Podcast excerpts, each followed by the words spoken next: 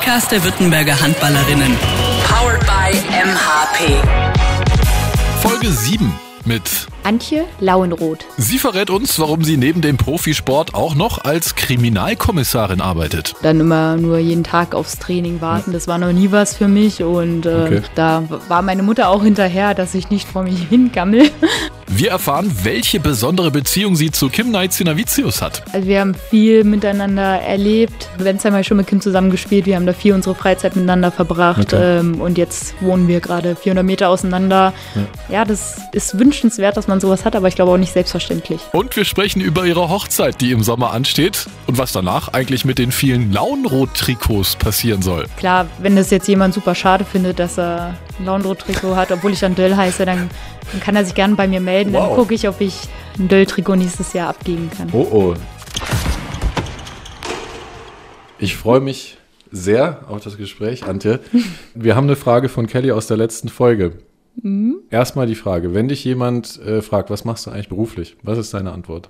Dann sage ich immer, ich bin Kriminaloberkommissarin. Ach, tatsächlich, du sagst nicht, du bist Handballspielerin? Nee, das, also, nee, meist kommt es ja in einem Bereich vor, wo ich dann eh gerade, keine Ahnung, auf dem Feld stehe oder mit äh, Zuschauern äh, spreche. Deswegen ähm, blende ich das eigentlich immer. Ich denke schon, dass man dann eher wissen möchte, was ich tatsächlich noch so mache. Betrachtest du das dann auch als deinen Hauptberuf? Nein, das nicht. Also allein schon von der ähm, von dem Zeitaufwand ähm, investiere ich deutlich mehr Zeit äh, ins Handballspielen und Trainieren, als äh, ich dann tatsächlich bei uns in, bei der Kripo bin. Okay, die Frage von Kelly war, was ist denn die spannendste Geschichte aus deinem Paralleljob als äh, Polizistin oder als Kommissarin in dem Fall? Ja, habe ich mir tatsächlich dann auch Gedanken gemacht, als ich es gehört habe, weil, also klar, früher hatte ich schon viel auch so mit Leichensachen zu tun. Wirklich? Ja, das aber w- eigentlich weniger interessant, weil es äh, da nie um einen großen Mordfall ging oder so. Aber das ist natürlich immer was, was man auch irgendwie im Kopf behält. Ähm, ja, aber was vielleicht ganz spannend war oder was ein cooler Einstieg war für mich, als ich hier nach Baden-Württemberg gewechselt bin, ähm, da war ich in Böblingen tätig, äh, im Dezernat für Wohnungseinbrüche. Und da bin ich ähm, quasi mit in Verfahren reingerutscht, das äh, sehr umfangreich war und das bearbeitet dann selten ein Kollege alleine. Und Okay. dann gab es quasi Verdacht auf eine Tätergruppierung. Ähm, die haben mal ihr Auto irgendwo falsch geparkt, das wurde abgeschleppt. Die, wie gesagt, stand schon unter Verdacht. GPS drunter geklemmt und dann gab es auch eine, eine äh, Vielzahl an Einbrüchen im Landkreis Böblingen Ja. und ähm, klar, man hat dann die GPS-Daten gehabt, man hatte dann Funkzellendaten, das heißt die Telefonnummern bekommen, so dass wir dann wirklich auch äh, Telefonüberwachung gemacht haben und ähm, da war es dann wirklich so, dass wir sonntags haben wir dann gegen Buxtehude gespielt Okay. und Samstag habe ich noch die Telefonüberwachung gemacht und dann Okay. war das so richtig schön. Der eine schreibt dem anderen, ich habe hier was für euch, ich schicke die Adresse, Mhm. könnt ihr morgen hin. So, für uns war klar, okay, das ist jetzt eine Adresse zum Einbrechen. Ja. Lag allerdings in Nordrhein-Westfalen, war aber auch kein Problem. Zwei Kollegen von mir haben sich dann hinter die rangesetzt, ähm, haben die Kollegen in Nordrhein-Westfalen ähm, dem Bescheid gegeben. Ja. Die haben dann gewartet, bis sie da in irgendeine Fabrik war, das eingestiegen sind, konnten einen festnehmen. Der andere dachte, naja, gut, ich bin so clever, ich fahre halt einfach wieder heim. Den haben wir dann montags am Bahnhof festgenommen. Ähm, und der eine, der hatte, das ist halt so, sage ich mal, eine kleine Kuriosität, aber was auch äh, sehr interessant war. Der eine hatte mal seinen Code auf dem Balkon hinterlassen, sodass man von dem auf jeden Fall die DNA hatte. Also das war zumindest so ein ganz runder Ermittlungserfolg und äh, war auf jeden Fall mal cool, so ein großes Verfahren mitzumachen. Es kam jetzt ja gerade schon der Fall, dass es quasi kollidiert ist mit deiner Handballerinnen-Tätigkeit. Also du hättest, wärst wahrscheinlich sonst selber nach NRW gefahren an dem Sonntag, oder? Ja, das hätte ich, also ich wäre auf jeden Fall gerne mit dabei Ja. gewesen, ja. Also jetzt nicht als leitende Kommissarin dann für den ganzen Fall, aber ähm, so mal das mitzuerleben, ähm, das wäre schon cool gewesen, aber ging leider nicht. Ist es leichter abzuwägen? Ich meine, einerseits ist der Job als Kommissarin ja total fesselnd und der Kampf für Gerechtigkeit und, und Verbrecher verfolgen ähm, sieht man ja in allen Filmen immer, die schlafen ja nie, die Leute. Andererseits hast du aber natürlich auch die Verpflichtung, eigentlich immer da zu sein, Leistungssport auf Top-Niveau zu betreiben. Wenn du dich da entscheiden musst, in welche Richtung geht das dann? Das ist, also es geht auf jeden Fall in Richtung Handball. Okay. Das ist einfach äh, für mich auch seit Jahren habe ich diesen Kompromiss äh, für mich getroffen und ähm, ich bin jetzt auch in einem Arbeitsbereich, wo mir nicht ständig spannende Sachen passieren. Also das ist eher viel Schreibarbeit, Ja. was aber auch erledigt werden muss, muss äh, Strafanzeigen bearbeiten Ja. und das lässt sich äh, mit dem Handball sehr gut vereinbaren. ich habe die Sportförderung vom Land äh, Baden-Württemberg und da ist mir das wirklich äh, sehr perfekt für mich, äh, der aktuelle Zustand. Ich kann beidem nachgehen, ähm, aber Fokus liegt absolut beim Handball. Wie kam es denn, dass du zur Polizei bist? War das so dieses, was jedes zweite kleine Kind hat, ich will mal zur Polizei? Nein, nein, überhaupt nicht. Das war eher ähm, nach dem Abitur. Okay, was mache ich jetzt? Mhm. Auf wirklich studieren hatte ich gar keine Lust, so wirklich nur wieder quasi in einen Klassenraum sozusagen zu gehen. Ähm, ja. Und ich hatte, ich habe einen Freund aus meinem Dorf, der ist bei der Polizei, der auch immer, wenn er erzählt hat, hat sich schon gut angehört, habe ich mich natürlich ein bisschen informiert, habe auch ähm, dann gelesen, dass sie auch äh, sportliche Menschen mhm. unterstützen. Mhm. Ähm, und habe ich gedacht, ja, warum nicht? Und ich muss sagen, seit meinem ersten Tag mit der Ausbildung drum und dran. Ich habe das nie bereut. Ich finde es nach wie vor ein toller Beruf. Cool. Und mal gucken, was die Zeit dann noch in den nächsten Jahren bringt. Ich arbeite ja beim Radio. Wie findest du das, äh, dass wir beim Radio immer die Blitzer durchgeben? Ja, ich finde es gut. ich will, ich finde, also ich habe damit kein, also das Wer, wenn jemand glaubt, dass ein Polizist noch nie geblitzt wurde, dann ähm, Aha. das kommt auch vor, wir sind auch normale Menschen und äh, mir kommt es tatsächlich auch ab und zu vor. Und ich versuche mich schon immer dran zu halten, aber manchmal hat man es eilig, ist ein Gedanken, da kann das mal passieren. ich habe erst heute wieder gelesen, äh, ich glaube in Stuttgart ist die Zahl der Angriffe auf Polizeibeamtinnen und Polizeibeamte wieder gestiegen. Es gab vor ein paar Wochen diesen furchtbaren Vorfall in Kusel. Äh, wie erlebst du diese Stimmung? Gegenüber der Polizei äh, aus der Bevölkerung raus? Ist es schlimmer geworden in den letzten Jahren? Ja, also das würde ich mal auf jeden Fall bejahen. Das ist ähm, irgendwie so der Respekt oder auch die, also als kleines Kind hatte man ja auch immer gewissen Furcht vielleicht auch ja. von der Polizei, wenn man weiß, okay, ich habe jetzt was Blödes angestellt und nicht ja. umsonst drohen ja die Eltern manchmal mit, sonst rufe ich die Polizei, ja. Ähm, nein, also das würde ich jetzt so von meiner Karriere, die ich bisher jetzt bei der Polizei hatte, würde ich schon sagen, dass das Auftreten der Gegenüber, unserer Gegenüber dann ähm, doch schon auch respektloser wird und eben die auch sich nicht scheuen, da wirklich Sachen zu werfen oder ja, dann auch tatsächlich, wie es jetzt öfter der Fall ist, dass sie dann auch wirklich mit Gewalt gegen Kollegen vorgehen. Ähm, mich persönlich hat es jetzt noch nie betroffen. Ich war mal, klar, früher in Darmstadt ähm, bei Fußballspielen mit dabei. Mhm wenn Darmstadt gegen äh, Offenbach spielt, dann ist äh, da sind also einige Fans dabei, die dich ja natürlich beschimpfen ohne Ende, vielleicht auch mal bespucken, äh, aber spätestens dann hört es auch auf. Für die. Macht dich das stolz, dass es beim Handball eigentlich nicht gibt, sowas? Solche Vorkommnisse, solche Ultra-Fangruppen, die dann sich am Spieltag daneben benehmen? Ja, auf jeden Fall. Also ich denke mal, Handball sowieso ähm, ist in vielen Bereichen äh, schon eine Vorzeigesportart, ähm, sei es dieses Fair Play auf dem Feld, ähm, das Miteinander mit den Zuschauern, das Miteinander, auch die Zuschauer untereinander. Also man ist ja, man hat ja eigentlich eine grundlegend positive Stimmung ja. in den Hallen. Ähm, klar, wir waren auch mal, als wir in Budapest gespielt haben, da haben uns auch ein paar Fans so vom Bus angepöbelt oder so, aber mhm. das ist ja ich sag mal, es gibt es ja überall mal. Das ist, glaube ich, aber nichts Schlimmes. Ich habe mal äh, ein paar Parallelen zwischen Polizei und Handball versucht rauszuarbeiten. Du kannst mir mal sagen, wie, inwiefern die wirklich zutreffen. Okay. Für beide ist Videoanalyse eine Schlüsseltechnik. Mm, Handball auf jeden Fall. ähm, Polizei aber ja. Wenn es äh, Videoaufnahmen gibt, vorhanden sind, dann wird natürlich mit denen gearbeitet und äh, oftmals ist das ja auch der einzige Hinweis, so, lass es ein einfacher Diebstahl in einem mhm. Bus sein, aber wenn der Bus eine Kamera hat und der, man den Täter anhand von Kleidung oder irgendwelchen Auffälligkeiten am Körper identifizieren kann, dann ist das schon äh, ja, immens wichtig. In beiden Fällen ist man im Bestfall in der Überzahl. ja, ähm, ja, Weiß jetzt, äh, ja, klar, ja. Überzahl äh, im Handball ist nicht immer äh, von Vorteil. Aha. Man hat ja einen gewissen Druck immer dann auch. Es wird äh, erwartet, dass man ein Tor wirft und mhm. möglichst keins bekommt. Mhm.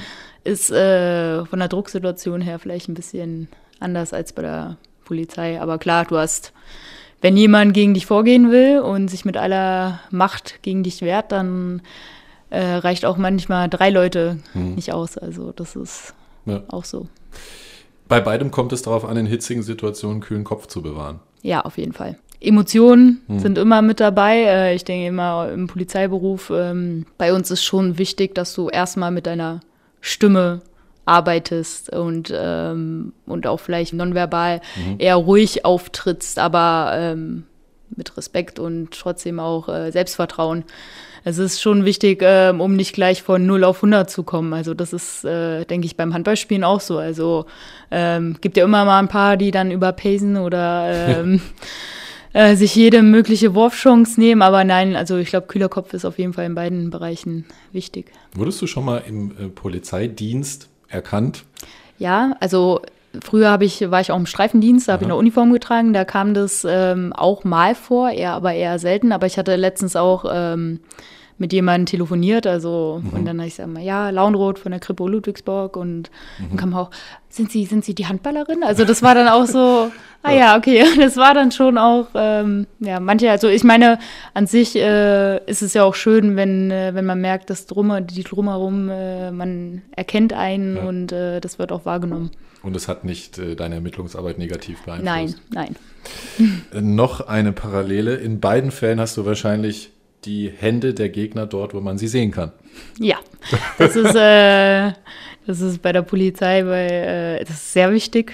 Also weil das, das ist A und O eigentlich, dass man das immer sagt, mhm. sei es Personenkontrolle, wirklich ganz normal. Ja. Bitte, ich möchte Ihre Hände sehen, nicht in den Taschen stecken oder irgendwelche abrupten Bewegungen. Das ist äh, sehr unangenehm, ja, weil man ja. ja doch mit einem immer mal rechnen muss und ähm, ja, klar. Also, wenn ich die Hände jetzt vom Gegner sehe auf dem Feld, dann ja. Hilft's auch. Nee. Fallen dir noch mehr Parallelen ein? Ah, Teamgeist. Teamgeist, Teamzusammenhalt, das ist schon enorm wichtig. Also ähm, man kommt tatsächlich, beim Handball ist es selbsterklärend, mhm. ähm, das wurde ja schon oft erwähnt, aber auch gerade bei der Polizei ist es sehr wichtig, dass du im Team zusammenarbeitest. Du bist, äh, du schaffst selten was alleine, du bist schon immer auf Hilfe von anderen angewiesen und Unterstützung. Das wäre noch eine Parallele. Glanzparade. Klischees über deinen Job, deine Herkunft und deinen Sport. Erstes Klischee ist im Prinzip eine Scherzfrage. Woran erkennt man einen Polizisten im Feierabend? Er fährt mit Blaulicht nach Hause. Passiert sowas wirklich? Also nutzen Polizistinnen und Polizisten manchmal gewisse Vorzüge, um privaten Vorteil zu haben? Nein, das, also das würde ich jetzt wirklich ausschließen. Also ich habe noch nie von irgendjemandem gehört oder gesehen, dass er tatsächlich mit Blaulicht heim ist. Mhm. Ähm, gibt ja auch immer so einen Spruch, äh, oh, die Polizei kommt gerade, Blaulicht, Sirene, die haben bestimmt noch das warme Essen auf den Schoß und wollen schnell in die Dienststelle. Ähm, genau. Das gibt's ja auch, nein, aber das ist, das kann ich mir absolut nicht vorstellen, dass das irgendjemand ausnutzt für sich. Zweites Klischee, Handballerinnen machen keine Schwalben und jammern nie. Das ist aus dem Buch von Stefan Kretschmer. Ja, doch, ja, auf jeden Fall. Also ich kenne selten jemand, der äh, wegen der Nichtigkeit auf dem Boden liegen bleibt und wegen, der, wegen jeder Kleinigkeit heult. Also wir sind da schon sehr tough, ja. Letztes Klischee, und ich weiß, es ist wirklich böse. Ich habe einfach gegoogelt und das war das erste über Ostdeutschland. Mhm. Äh, die Frauen in Ostdeutschland haben so gut wie alle gefärbte und kurze Haare. Ja, es gibt schon ja, ist, glaube ich, in jeder größeren Stadt in Ostdeutschland sieht man ab sicherlich ein oder andere, die äh, diesem Klischee treu sind. Ja. Aber ansonsten, glaube ich, ja. Woher glaub, kommt das? Gab es da mal eine Stilikone, die, oh die das Gott, hatte? Ich habe ich habe keine Ahnung. Ich weiß, also diesen Trend bin ich nie mitgegangen, auch nie meiner Freunde oder Schulkameraden. Ja. Also klar, meine, einer meiner besten Freundinnen, die hat auch immer knallrote Haare, aber da stand es auch einfach, mhm. aber keine kurzen, sondern schön lange Haare. Mhm. Also ähm, ja, ich weiß nicht, ich glaube, das ist schon so ein bisschen offener, ein bisschen äh, mal ein bisschen verrückter sein im, in seinem eigenen Stil und okay. ähm, ja. Dann haben wir die drei Dinge mal geklärt. Bleiben aber noch kurz bei dem Thema im Endeffekt. Du bist ein Jahr vor dem Mauerfall geboren, am 3. Oktober 1988. Was hast du denn von der DDR noch mitbekommen?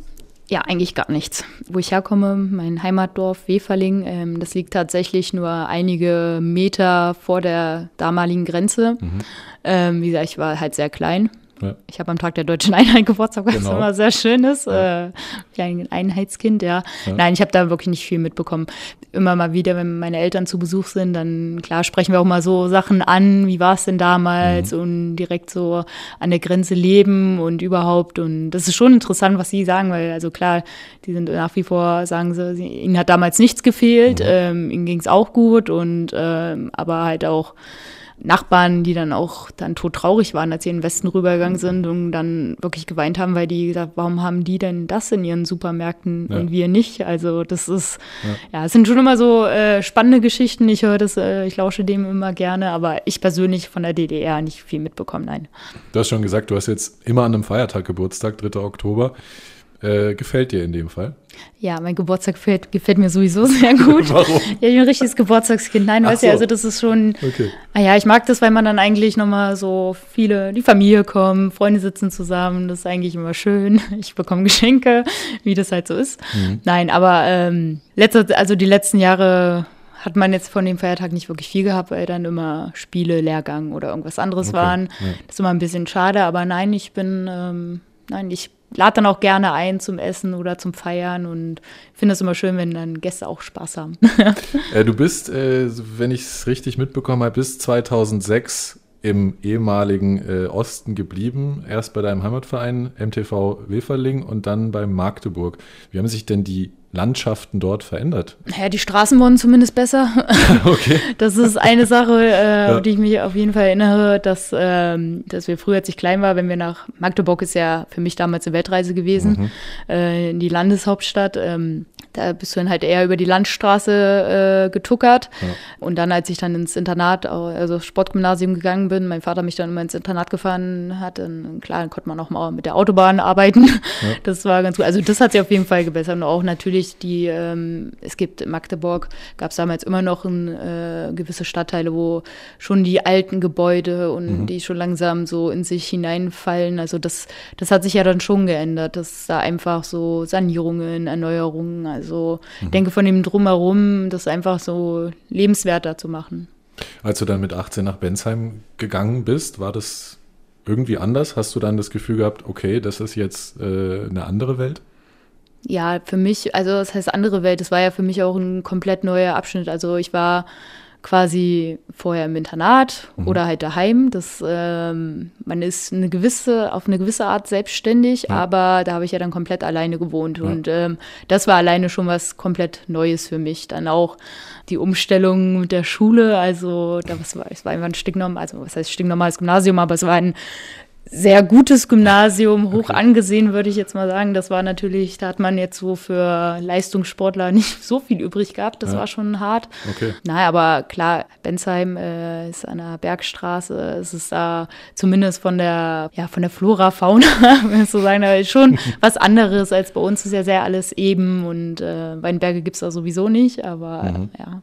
Das heißt, du hast dann bei Bensheim in der zweiten Liga gespielt, noch dein Abi gemacht, in dem Fall parallel. Und dann hast du direkt die Ausbildung bei der Polizei gemacht oder was kam danach? Ja, also ich war dann im Sommer 2008 fertig mit meinem Abitur, mhm. hatte dann äh, mich quasi so beworben für die Polizei, dass es dann erst im Februar 2009 gestartet ist. Mhm. So, dann habe ich ein halbes Jahr, habe ich so ein bisschen Praktikas gemacht, so dass ich ein bisschen nebenbei noch was verdiene und auch ein bisschen beschäftigt bin. Also und dann immer nur jeden Tag aufs Training warten, ja. das war noch nie was für mich und äh, okay.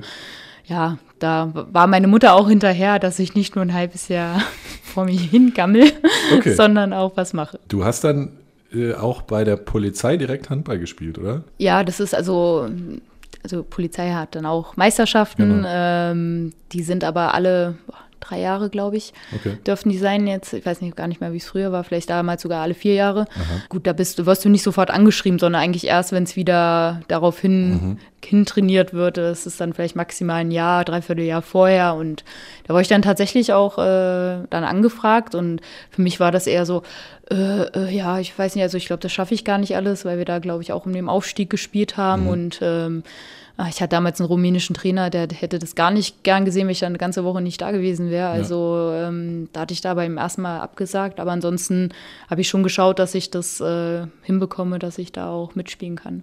Du bist ja, hast ja in dem Bereich auch deinen ersten Titel gewonnen.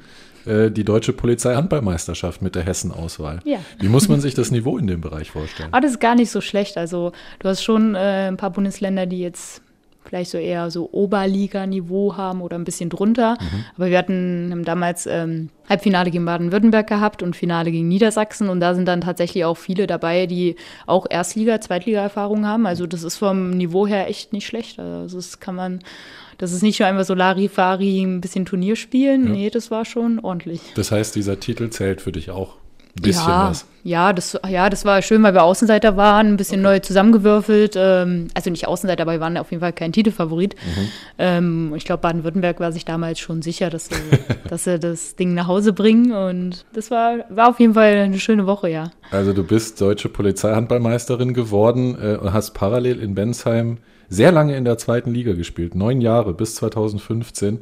Äh, bis auf das letzte Jahr war das zweite Liga. Was hat dich dort so lange gehalten? Ja, das ist für mich ist es tatsächlich äh, schon auch ein, äh, die zweite Heimat in Bensheim. Also ähm, wie gesagt, ich habe mein Abitur da gemacht. Ich habe ähm, der Verein drumherum, das ist einfach, kann ich immer nur wieder in höchsten Tönen loben. Also du kommst da nicht als gestandene Spielerin hin, sondern auch der Verein versucht dich in deinen jungen Jahren mitzuentwickeln und das in absolut nur positive Richtung. Äh, ich hatte von Anfang an Unterstützung mit der Schule ähm, während meiner Ausbildung. Ähm, das ist einfach die Zuschauerfans. Meine Eltern haben da enge Freundschaften geknüpft. Äh, die fahren da auch immer mal wieder gerne hin und das ist einfach, ja, es ist sehr lebenswert dort und ähm, ja, irgendwie hatte ich damals immer auch den Wunsch, wir haben immer mit Bensheim oben gespielt, Ja. äh, dann auch aufzusteigen und in der ersten Liga zu bleiben. Ähm, ich hatte auch da wirklich sehr viele Spielanteile, auch zwischendrin Kapitänin und ähm, das war natürlich immer so eine, wo er sagt, ah ja, also wenn ich Erstliga spielen möchte, dann schon eigentlich gerne mit Bensheim. Ja. Dann haben wir es ein Jahr auch geschafft, sind dann aber direkt wieder abgestiegen. Ja.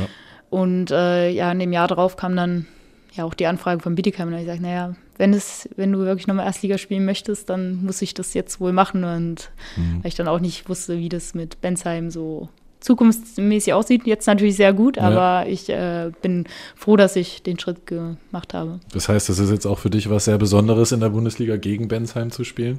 Ja, die ersten, das erste Mal auf jeden Fall. Ja. Das war schon, und man ist, man ist ja ganz aufgeregt. Man kommt dann in die Halle, geht eigentlich automatisch in die Heimkabine und dann, ah, nee, ich bin ja heute nur Gast. Ja, Stimmt, aber ja. also ich wurde da sehr herzlich empfangen. Das äh, ist sehr schön und ähm, ja, auch mit dem Geschäftsführer nach wie vor habe ich jetzt auch noch einen guten Kontakt. Also das ist einfach, äh, ist für mich jetzt kein Gegner in dem Sinne. Klar, die 60 Minuten auf jeden Fall. Aber so, wenn man äh, dorthin, also wenn man dort in Bensheim spielt, dann ist schon ein bisschen, bisschen Heimatgefühl, ja. Du warst ja dann 27, 26, 27, als du dann dort weg bist und hast ja deine zweite Heimat, wie du gerade gesagt hast, dann auch nochmal aufgegeben und riskiert, ohne zu wissen, wie wird das in Bietigheim, spiele ich da genug, werde ich da glücklich? Wie äh, schwer war diese Entscheidung, das nochmal zu probieren? Also es ist mir sehr schwer gefallen. Also ich hätte auch damals schon die Möglichkeit gehabt, zum Februar, also zur Hälfte der Saison nach Bietigheim zu gehen. Da habe ich gesagt, das mache ich nicht. Also ich lasse meinen, ich lasse Bensheim da nicht im Stich. Das ist, ähm, und dann habe ich auch gesagt, naja, entweder, entweder sie wollen trotzdem oder halt nicht, dann, das hätte ich aber auch dann nicht bereut, weil ich finde, das gehört sich nicht, wenn man so Jahre, viele Jahre dort spielt, auch dem Verein viel zu verdanken hat. Ich habe mir damit schwer getan. Ähm, die, als die Entscheidung getroffen war, war mir auch klar, okay, ich muss jetzt hier nochmal richtigen Zahn zulegen. Also ich habe wirklich in der, in der Phase davor wirklich viel trainiert, weil ich natürlich auch äh, denke, okay, ich komme aus der zweiten Liga. Ja. Ähm, damals gab es die Verpflichtung mit Maura Wisser, Nina Müller, Susan Müller. Also ähm, da sind schon einige gestandene Spielerinnen gekommen und da will man natürlich nicht hinten abfallen. Ich hätte nicht jetzt gedacht, dass es schon so lange, also das, damals hätte ich nicht gedacht, dass ich so lange hier in Bietigheim bleibe, aber ähm, nein, es hat sich ja gut bewährt alles. Du bist dann in Bietigheim sehr gut angekommen, hat man das Gefühl, zumindest äh, wenn man hört, wie gut du in der Mannschaft, glaube ich, vernetzt bist, für was du zuständig bist, zum Beispiel für die Trinkspiele am Teamabend, habe ich mitbekommen, auch für die Musik in der Kabine. War das von Anfang an so? Ähm, nein, also, also wie gesagt, ich bin hergekommen und war, äh, kam aus der zweiten Liga. Ähm, Ja. Man musste ja auch erstmal seine Rolle finden und ich habe da auch nicht irgendwie mit, äh, mit einer Stammposition geliebäugelt. Für mich war eigentlich so das erste Ziel, okay, ich werde um meine Einsatzzeiten kämpfen und wenn es dann mal fünf Minuten oder zehn Minuten sind, dann bin ich happy. Ähm, und aber es lief halt wirklich von Anfang an sehr gut und ähm, ja, man hat sich dann ein bisschen so, glaube ich, seine Position aufgebaut oder auch, man ist ja dann auch mehr noch zugänglicher und äh, zeigt, wie man ist, äh, an was man Spaß hat und ähm, das hat sich jetzt so entwickelt mit der Musik. Mein Musikgeschmack gefällt auf jeden Fall nicht jedem, das ist, das ist mir klar, aber wenn es dann mal zu einer Feier kommt, dann, dann muss das halt auch mal sein. Zu deinem Musikgeschmack kommen wir nachher noch mal ein bisschen ausgiebiger. Jetzt spielen wir das nächste Spiel. Innenleben. Wer würde wahrscheinlich? da du dich eben sehr gut auskennst in der Mannschaft, mhm. glaube ich, es wird ein Klacks für dich. Wem deiner Mitspielerinnen traust du das am ehesten zu? Du darfst dich auch selbst nennen. Okay. Wer würde wahrscheinlich am ehesten eine Anzeige wegen Ruhestörung kassieren? ja, ich denke mal, ich wäre mit dabei, wenn es dazu kommen würde. Wäre vielleicht nicht unbedingt der ausschlaggebendste Punkt, aber ich glaube, das wäre so eine Konstellation. Also ich könnte mir vorstellen, nach einer Meisterschaftsfeier, ja. äh, wir versacken bei Kim oder Gabi in der Wohnung, in dem Haus, wo die beiden ja wohnen, mhm. dass es dann vielleicht mal dazu kommen könnte, weil wir alle sehr laut dann feiern und Musik hören, dass sich der eine oder andere dann Nachbar beschweren würde. Dann schaukelt sich's hoch. Genau. Wer würde wahrscheinlich das Dschungelcamp gewinnen?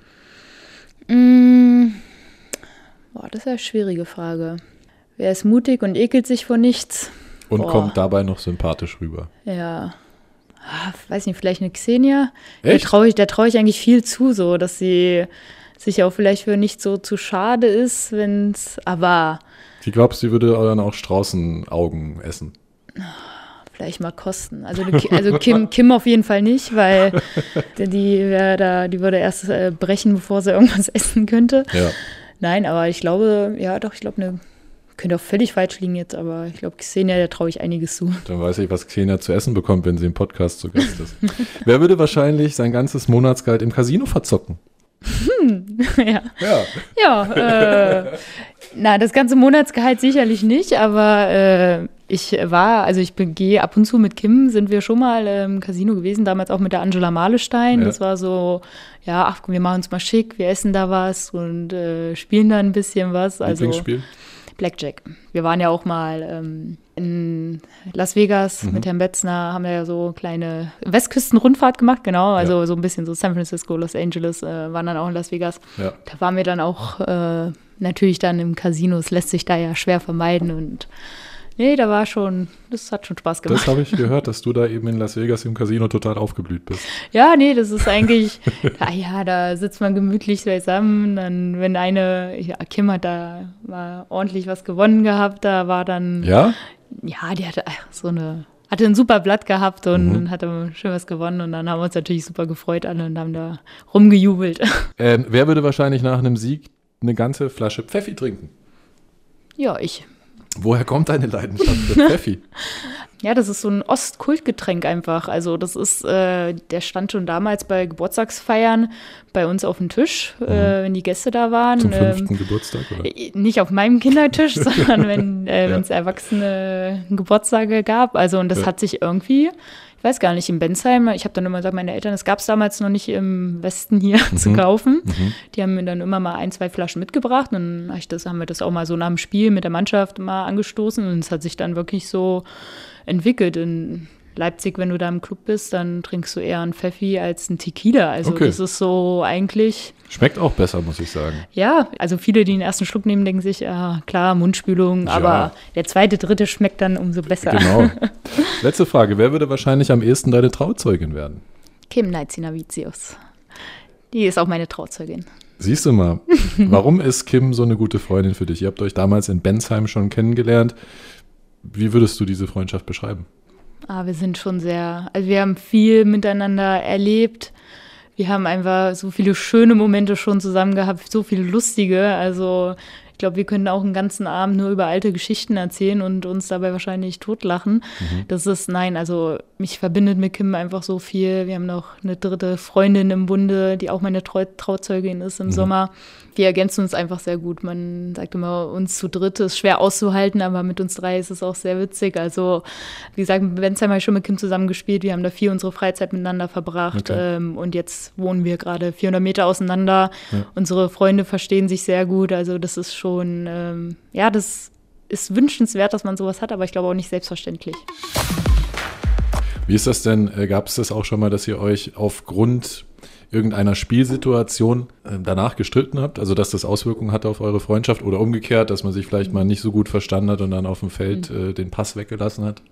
Na, also also das können wir beide, glaube ich, gut ausblenden, dass wenn, mal, dass wenn man sich gerade mal nicht so gut versteht, dass das irgendwie auf dem Spielfeld äh, zu sehen ist oder zu merken ist. Und mhm. klar gibt es auch mal Meinungsverschiedenheiten oder gerade als ich am Kreis gespielt habe, da war ich ja absolut abhängig von ihr auch. Ja. Und wenn ich dann natürlich einen Ball mal nicht gefangen habe oder nicht so stand, wie sie wollte, da habe ich auch natürlich mal einen bösen Blick zugeworfen okay. bekommen. Aber okay. andererseits habe ich ihr auch gesagt, ja, Kim, hier, den kannst du mir aber reinspielen oder so. Also, ja. aber das alles im absoluten Rahmen immer. Ähm, lass uns noch mal ganz kurz bei dir bleiben und deiner anstehenden Hochzeit. Dein Freund Jan Döll, den kennt man auch hier in der Gegend, hat bei den Männern mal gespielt, bei der SGB beim Bietigheim. Habt ihr trotzdem noch andere Themen als Handball? Ja, wir können wirklich über alles reden. Wir quasseln auch viel und ähm, klar, jetzt auch so über aktuelle Lagen. Jetzt äh, mhm. Handball, klar, ist immer ein Thema, aber ich, wie gesagt, ich gehe auch zur Arbeit. Äh, wir reden oft über unsere Zukunft, äh, was halt so im Haushalt ansteht. Wie wollen wir den Balkon dekorieren? Also es gibt schon genug, ja. genug andere Gesprächsstoffe. Ja. Macht es das einfacher, dass er die Branche kennt oder auch so dass äh, den Ablauf, Auswärtsfahrten, äh, Trainingslager etc. pp dass er dann nicht, dass ihm das nicht alles völlig fremd ist, dass du dann eben auch mal weg bist, unterwegs bist? Das ist ja, er, er kann ja alles absolut nachvollziehen. Er ist sehr verständnisvoll, er, er kennt es ja auch nicht anders von ja. sich aus. Ähm, das ist einfach, das ist noch nie ein Problem gewesen oder ein Thema. Er, eher, dass er mich dann auch unterstützt und sagt, okay, jetzt hast du ja nur ein oder zwei Tage zwischen den Spielen, äh, was willst du essen, was soll ich für dich machen? Also er ist ja sehr fürsorglich wow. und ähm, unterstützt mich da auch immer. Und ich meine, sag mal, es hat ja auch Vorteile. Wir können ja auch manchmal Mittag zusammen essen oder mhm. ähm, klar, das Wochenende haben wir nicht viel Zeit zusammen, aber an sich ist schon, ihm macht es Spaß, zu unseren Spielen zu gehen. Er ist eh sehr Handball interessiert. Äh, er gibt auch immer eine gute Spielanalyse nach dem Spiel. Also ähm, das, ist, das harmoniert sehr gut zwischen uns. Nachher kommen wir noch mal ganz kurz darauf zurück. Vorher Themenwechsel. Seit 2017 spielst du auch Nationalmannschaft. Mit 29 bist du äh, hast du deinen ersten Einsatz gehabt. Hast du da noch dran geglaubt, dass du irgendwann noch mal Nationalmannschaft spielst? Ja, also das ist jetzt, was heißt Glauben? Also ich glaube, ich habe ich habe ja Jugendnation, Juniorennation ja. gespielt. So. Und dann hat mir damals auch ein Trainer gesagt, naja, das wird jetzt wahrscheinlich dein letztes Spiel für Deutschland sein. Also okay. so nach dem Motto, er traut mir es nicht zu, dass das tatsächlich nochmal passiert. Ja. So, und dann okay, setzt man sich auch erstmal andere Ziele. Man spielt in der zweiten Liga, also man wird nicht einfach so in die Nationalmannschaft berufen, mhm. wenn du in der zweiten Liga spielst. Ähm, das war eigentlich dann erstmal so dieser Wunsch wieder ein bisschen beiseite geschoben. Mhm. Und dann, als ich nach Bielefeld gekommen bin und das eigentlich auch wirklich gut für mich lief, klar, dann hat man schon damit geliebäugelt, mal so einen Lehrgang mitzumachen oder ja. sich dann da mal zu zeigen. Und ähm, ja, dass es damals geklappt hat, das äh, war für mich äh, ja, phänomenal. Und ähm, ich sag mal so, 2017 das war so mein erstes Reinschnuppern. Mhm. Und eigentlich ging es dann erst 2019 so richtig für mich los. Da hast du dann noch mit Kim auch in der Nationalmannschaft gespielt. Die ist dann letztes Jahr aus der Nazio zurückgetreten. Warum gibt es in Folge 2 ausgiebig zu hören. Wie hast du das erlebt? Wie war das für dich, dass die beste Freundin dann sagt, es geht nicht mehr für sie? Ja, also ähm, ich konnte ihre Beweggründe nachvollziehen. Ich, ähm, ich habe Natürlich will man äh, ihr da nicht reinquatschen oder sie von was anderem überzeugen. Das ist ähm, so ist unsere Freundschaft nicht, dass wir da betteln, nur dass das für den anderen leichter ist. Ja. Ähm, nein, also für mich war es schon hart, auch gerade so der erste Lehrgang danach. Ähm, wir waren natürlich immer auch auf dem Zimmer. Ja. Dann ohne sie zu sein, das ist schon, ähm, das ist ja nicht nur das eine super Handballerin, die Nation verlässt, sondern halt auch deine beste Freundin die Zeit nicht mehr da ist, mit der vieles auch einfacher ist.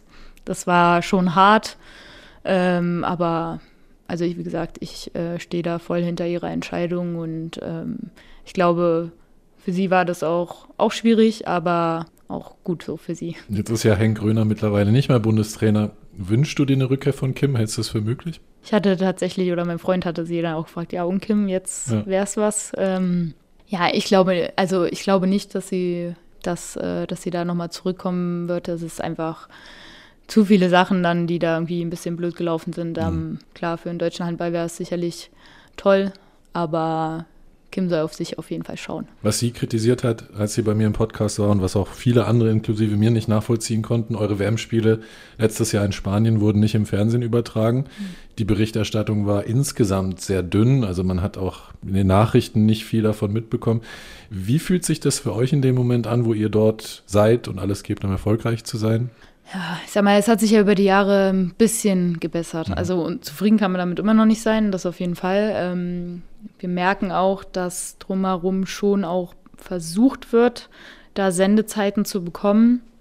Ähm, andererseits muss man sagen, okay, wenn das hier in Deutschland so läuft, dann musst du halt wirklich erst einen riesen Erfolg bringen, um dann halt auch diese Präsenz zu haben. Ja. Also damit irgendwie habe ich mich damit abgefunden. Ich finde es nach wie vor schade und äh, ich glaube, wir versuchen auch in allen Bereichen da immer irgendwie hinten dran zu stehen und äh, da auch aufmerksam auf uns zu machen. Aber ich habe so den Eindruck, äh, wenn da nicht mal ein Riesenkracher kommt, dann wird das auch in Zukunft nicht unbedingt mehr. Das heißt, du glaubst, ihr seid quasi hart gesagt in der Bringschuld und müsst erstmal Weltmeister werden, damit das Interesse steigt? Es ist nicht meine Meinung, aber so meine Wahrnehmung. Mhm. Also ich denke, man kann auch in, äh, das auch anders schaffen und machen, aber da das würden wir als Mannschaft alleine, so wie wir zurzeit ähm, spielen oder welche Platzierung wir erreichen, glaube ich, nicht schaffen. Also da muss schon hinten dran äh, Leute sein und arbeiten, die da auch für uns kämpfen. Interessant. Verdient haben wir es ja. absolut. Das, äh, da bin ich äh, wirklich der Meinung. Also ich sag mal auch gerade mit Bietigheim spielen wir einen super attraktiven Handball. Ja. Das wird die Saison, glaube ich, könnte eine unserer überhaupt die beste Saison werden. Und äh, wir haben das auf jeden Fall verdient. Aber ich sehe die Entwicklung so, wie es jetzt über die Jahre vor Schatten gegangen ist, äh, die sehe ich halt einfach nicht, dass mhm. das in nächster Zeit viel besser wird. Schnelle Mitte zwei hm, Antwortmöglichkeiten und du entscheidest dich mhm. halt einfach für eine. Torschützenkönigin oder Fairplay-Preis? Torschützenkönigin. Verdeckte Ermittlung oder verdeckter Wurf? Verdeckte Ermittlung. Am Kreis oder auf Außen? Ja, mittlerweile auf Außen. Ist einfach körperfreundlicher. Reifen wechseln oder Wäsche waschen? Wäsche waschen. Getrennt nach Farben? Ähm, nach, ja, schon, aber ich sag mal, was Sport, alles was Sportklamotten sind, die hauen wir zusammen. Pferdemarkt oder Weihnachtsmarkt? Winzerfest. ist, das, ist das im Oktober an deinem Geburtstag? Nein, ist auch so mal so Anfang, die ersten zwei Wochen enden im September. Ja. Nein, Weihnachtsmarkt dann. Ich bin Pferdemarkt, habe ich ein paar Mal hier mitmachen dürfen, aber man hat immer ein Spiel, man kann das gar nicht richtig genießen. Äh, ist auch ein tolles Fest, auf jeden Fall. Mhm. Aber wenn ich mich entscheiden müsste, würde ich erstmal einen Weihnachtsmarkt nehmen. Anrufen oder schreiben? Mm, kommt drauf an. Eher schreiben, aber Freunde, also beste Freunde, Familie anrufen. Du hast vorhin gesagt, man äh, schreibt bei der Polizei auch recht viel, also Protokolle, Berichte, Einsatzberichte. Ähm, du telefonierst ja auch wahrscheinlich ab und zu senkt das so die Hemmschwelle? Viele finden es ja schon unangenehm, beim Arzt anzurufen. Ja, also ich war früher auch so, dass wenn mich da eine unbekannte Nummer anruft oder so, oh, nee, ja. will ich nicht rangehen. Wenn dann nochmal dreimal anruft, nee, egal, gehe ich nicht ran. Ja. Nee, aber mittlerweile bin ich so, also wenn jemand was gerade von mir will, dann soll er halt sagen und dann entscheide ich, ob es jetzt gerade geht, zeitlich oder nicht. Also Malle oder Malediven? Malle. Warst du schon häufiger am Ballermann? Ja, ich war schon wirklich. Also die zwei Hände sind voll. Das ist, okay. äh, nein, ich, ich glaube, in einem Jahr war ich innerhalb von fünf Tagen zweimal da, weil es sich irgendwie wow. so ergeben hat. Ja, nein, also ja, ich hatte, ich finde Mallorca super. Das ist äh, gerade auch um die Zeit, in der wir immer gefahren sind damals. Du hast immer Menschen getroffen, die siehst du das ganze Jahr nicht, äh, mit denen du in der Schule warst oder die du einfach wirklich ewig nicht gesehen hast. Ich hatte immer nur super schöne Tage. Also ich würde Mallorca nehmen. FKK-Strand oder Luxusjacht? Ja, das sagt man ja auch den ostdeutschen Mädels nach, genau. dass wir eher ein bisschen freizügiger sind. Dazu gibt es eigentlich auch eine ganz lustige Geschichte, Gerne. als wir das erste Mal in Bensheim am Badesee waren. Ähm, ja, dann halt auch obenrum ausgezogen und ja. dann hat er auch Spielerin aus Benzin gesagt, Antje, das kannst du hier jetzt nicht machen, die, die kennen uns und die gucken dann und überhaupt so, ach so, mach, also früher war ich jetzt auch nicht super oft im, äh, am See oder irgendwie, aber wenn, ja. dann schon, ja, irgendwie. Ja. Also ich hatte da nicht jetzt großes Schamgefühl oder so, aber wenn es jetzt jemand anders dann unangenehm findet, dann muss das ja auch nicht sein, aber deswegen eher FKK. Ich glaube, auf auf dem Schiff wird mir immer ein bisschen schlecht. Ehering oder Champions League Trophäe? Boah. Ähm, Ich habe Ja. nicht, der- ich habe jetzt nicht darüber nachgedacht, weil mir äh, der Ehering wirklich, also allein diese Symbolik der Ehe und des Ringes dann, ähm, es bedeutet mir schon sehr viel. Also ich freue mich unheimlich auf meine Hochzeit. Mhm. Ich weiß, dass wir dieses Jahr die Champions League Trophäe nicht holen werden, Mhm. deswegen äh, die Ehe auf jeden Fall und Eins am anderen, nächstes Jahr dann die Trophäe. genau, das wäre schön. Launrot oder Döll nach der Hochzeit? Döll. Du wirst den Namen annehmen. Ja, bin da sehr, weiß nicht, irgendwie, ich finde, das gehört sich so. Ich finde es irgendwie auch sehr schön, den Nachnamen dann meines Mannes zu haben. Ähm, ich glaube, für unsere Familie, ich glaube, Launroth stirbt dann so langsam aus. Meine Schwester ist auch schon verheiratet, die hat den Namen auch ihres Mannes angenommen. Also wird schwierig, aber nein, also Döll auf jeden Fall. Da habe ich auch gar nicht drüber nachgedacht. Krass, also ich hätte gedacht, ähm, wenn man quasi als Sportlerin auch eine Marke ist, unter dem Namen kennt man dich, da wurden jetzt schon äh, x tausend Trikots mit Launrot drauf verkauft, ähm, aber für dich überhaupt keine Diskussion. Nee, also ich glaube, ich bin jetzt auch nicht der, diejenige, die sich irgendwie groß vermarktet. Also Mhm. ich lebe jetzt nicht irgendwie äh, 24 Stunden auf Instagram oder Facebook. Also das ist mir eigentlich, ich schaue da mal gerne rein, aber Ja. tue mich da auch schwer, irgendwie äh, was zu posten oder überhaupt da einen Nutzen jetzt persönlich groß für mich rauszuziehen. Klar, wenn das jetzt jemand super schade findet, dass er ein Laundro-Trikot hat, obwohl ich dann Döll heiße, dann, dann kann er sich gerne bei mir melden. Dann Wow. gucke ich, ob ich ein Döll-Trikot nächstes Jahr abgeben kann. Oh oh. Wie wird die Hochzeit im Sommer? Was sind so die Vorstellungen? Ähm, ja, wir feiern eine Woche, bevor wir uns trauen lassen, Polterabend.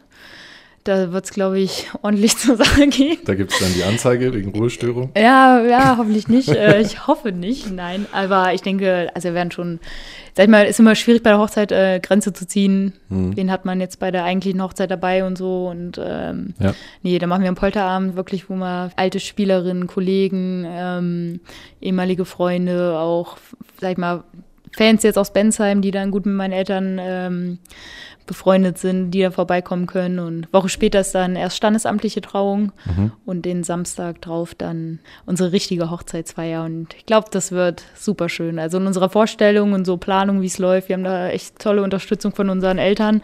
Da sind wir jetzt schon sehr dankbar für. Glaube ich, wird das echt ein tolles Fest. Und abends läuft Ballermann-Mucke. Unter anderem wird das auch laufen, ja. Ähm, wir haben es jetzt ja schon von dir selbst gehört. Ich habe es auch davor gehört, dass du alle Ballermann-Hits auswendig kennst. Alles. Ich habe drei mitgebracht Okay. und werde dir die erste oder die ersten beiden Zeilen geben und du äh, singst oder sprichst bitte weiter. Aber keine neumodernen. Nur die guten alten. Ich bin gespannt. Weiß ich nicht genau. Okay. okay, wir fangen mal damit an. Jeden Tag im Morgenrot vom Sonnenaufgang bis zum Untergang. Jeden, ah. Jeden Tag im Morgenrot vom Sonnenaufgang bis zum Untergang wird eine fremde Hand aus einem fremden Land Boah. Das, zu einem untrennbaren Liebesband am Nordpol, am Südpol, vom Kaukasus bis nach Südtirol. Das, sind, das ist, was ist das? das ist Andreas Gabalier, Liebe Leben. Ja, den, den mag ich jetzt nicht so unbedingt. Und das hab ich, der, okay. Ich habe mich an die CD Ja. Ballermann Hits 52 gehalten. Davon 52, sind von was ist, von wann ist die? die. Weiß ich nicht. Aktuell? Keine Ahnung. Wie gesagt, ich hatte, ja- ich war jetzt bestimmt schon drei Jahre nicht mehr auf Mallorca. Okay, okay wir versuchen es weiter. Zwei Chancen. Okay. Auf der Vogelwiese ging der Franz, weil er gerne einen hebt. Die sind noch nicht in meinem Und bei Repertoire. Blasmusik und Tanz hat er so viel erlebt. Das Bier im Zelt war gut und herrlich kühl, drum trank der Franz zu viel. Auf der Vogelwiese vom Vox Club. Also, Okay, das ist, das ist ja, okay. Okay, also Antje? ich kann ja, es spricht ja auch ein bisschen für dich, dass du die beiden Ja. nicht kanntest. Letzte Chance. okay. Da zähle ich auf dich. Ich überleg, mit dem Saufen aufzuhören. Oh. Aber ich schwanke noch. ich schwanke noch, ich schwanke noch, ich schwanke noch. Wie geht's weiter? Oh, ich weiß nicht, wie es weitergeht, Ich aber. trinke normal weil- nur Bembel. Davon Ja, ja. kriegt man keinen Kater. Ich sehe heute im Spiegel aus wie Inka Bauses Vater. Das ist sehr witzig, weil wir die letzten Wochen ständig von diesem Lied hatten. Mein Freund ist letztens morgens aufgewacht und hat einen Ohrwurm davon. Ja. Er wusste nicht, warum er davon träumte, aber Das ist auch nicht schlecht. Ja. So die Bildsprache, ich schwanke noch, ich schwanke noch. ja. Wie findest du die Texte im Allgemeinen? Geben die dir viel? Ja, sehr viel Lebensweisheit haben die in sich. Ja. Nein, also ich finde die oft sehr amüsant. Es gibt, äh, wie gesagt, ich bin dann vielleicht eher so die ältere Malle-Generation von den Liedern her, aber nein, die sind ja auch, viele sind ja auch einfach schweinewitzig. Und wenn man auf Mallorca ist, dann Ja. will man ja eh eigentlich nur ein bisschen Spaß haben, lustige Lieder singen. Und wenn die einfach vom Text sind, lassen sie sich einfach mitsingen und Genau. werden dann Kracher, ja. Egal zu welcher Uhrzeit. Drei Fragen habe ich noch. Ähm, der Junggesellen, Junggesellinnenabschied wird in dem Fall von Kim organisiert. Mhm, von Kim und der Annika, also meiner anderen Trauzeugin. Ja, Ja. ich bin sehr gespannt. Ich, äh, sie haben noch nichts durchblicken lassen. Ähm, Ich tippe auf Las Vegas. ach, das wäre, nein, das, das, das wäre zu heftig. Das wäre, glaube ich, zu heftig. Also ich bin echt gespannt. Ähm, Ja. ja, ich lasse mich überraschen. Ich vertraue denen da absolut. Die, die wissen, wie sie mir eine Freude machen können. Cool. Nach der Handballkarriere wirst du dann Vollzeitkommissarin? Ja, also das auf jeden Fall. Also ich glaube, ich nach dem Handball würde ich schon gern einfach mal richtig ins Arbeitsleben einsteigen. Ähm, Ich habe, als ich noch nicht in Bietigheim war, habe ich auch ganz normal Vollzeit äh, gearbeitet. In dem Bereich, den ich jetzt gerade bin, da würde ich mich vielleicht eher so ein bisschen anders umorientieren, dass man dann doch mal so die größeren Verfahren mitbearbeitet. Ähm, ja, was einem einfach auch mehr an Spannung bietet, äh, mehr von einem mehr abverlangt. Also da bin ich völlig bereit dann dafür. Und gibt es noch etwas, was du an Inga Smits weitergeben möchtest fürs nächste Mal? Die ist dann zu Gast und freut sich bestimmt über eine Frage von dir. Oh ja, okay, dann muss ich mal kurz überlegen. ähm, wie bei äh, Familie Smits daheim so ein Weihnachtsessen aussieht. Im Sinne von alle trudeln aus Europa zusammen, aus ihren Top-Clubs und ähm, wie läuft das so ab? Das finde ich eine richtig coole Frage. Weihnachten bei Familie Smits. genau. Dann, Antje, vielen Dank für deinen Besuch. Äh, Ich wünsche dir äh, eine erfolgreiche Restsaison und dann vor allem eine schöne Hochzeit. Man sieht richtig, wie du dich darauf freust, wie deine Augen strahlen dabei. Und äh, hoffen wir, dass alles so klappt, wie du dir das vorstellst. Dankeschön. Danke. Innenleben. Podcast der Württemberger Handballerinnen. Powered by MHP.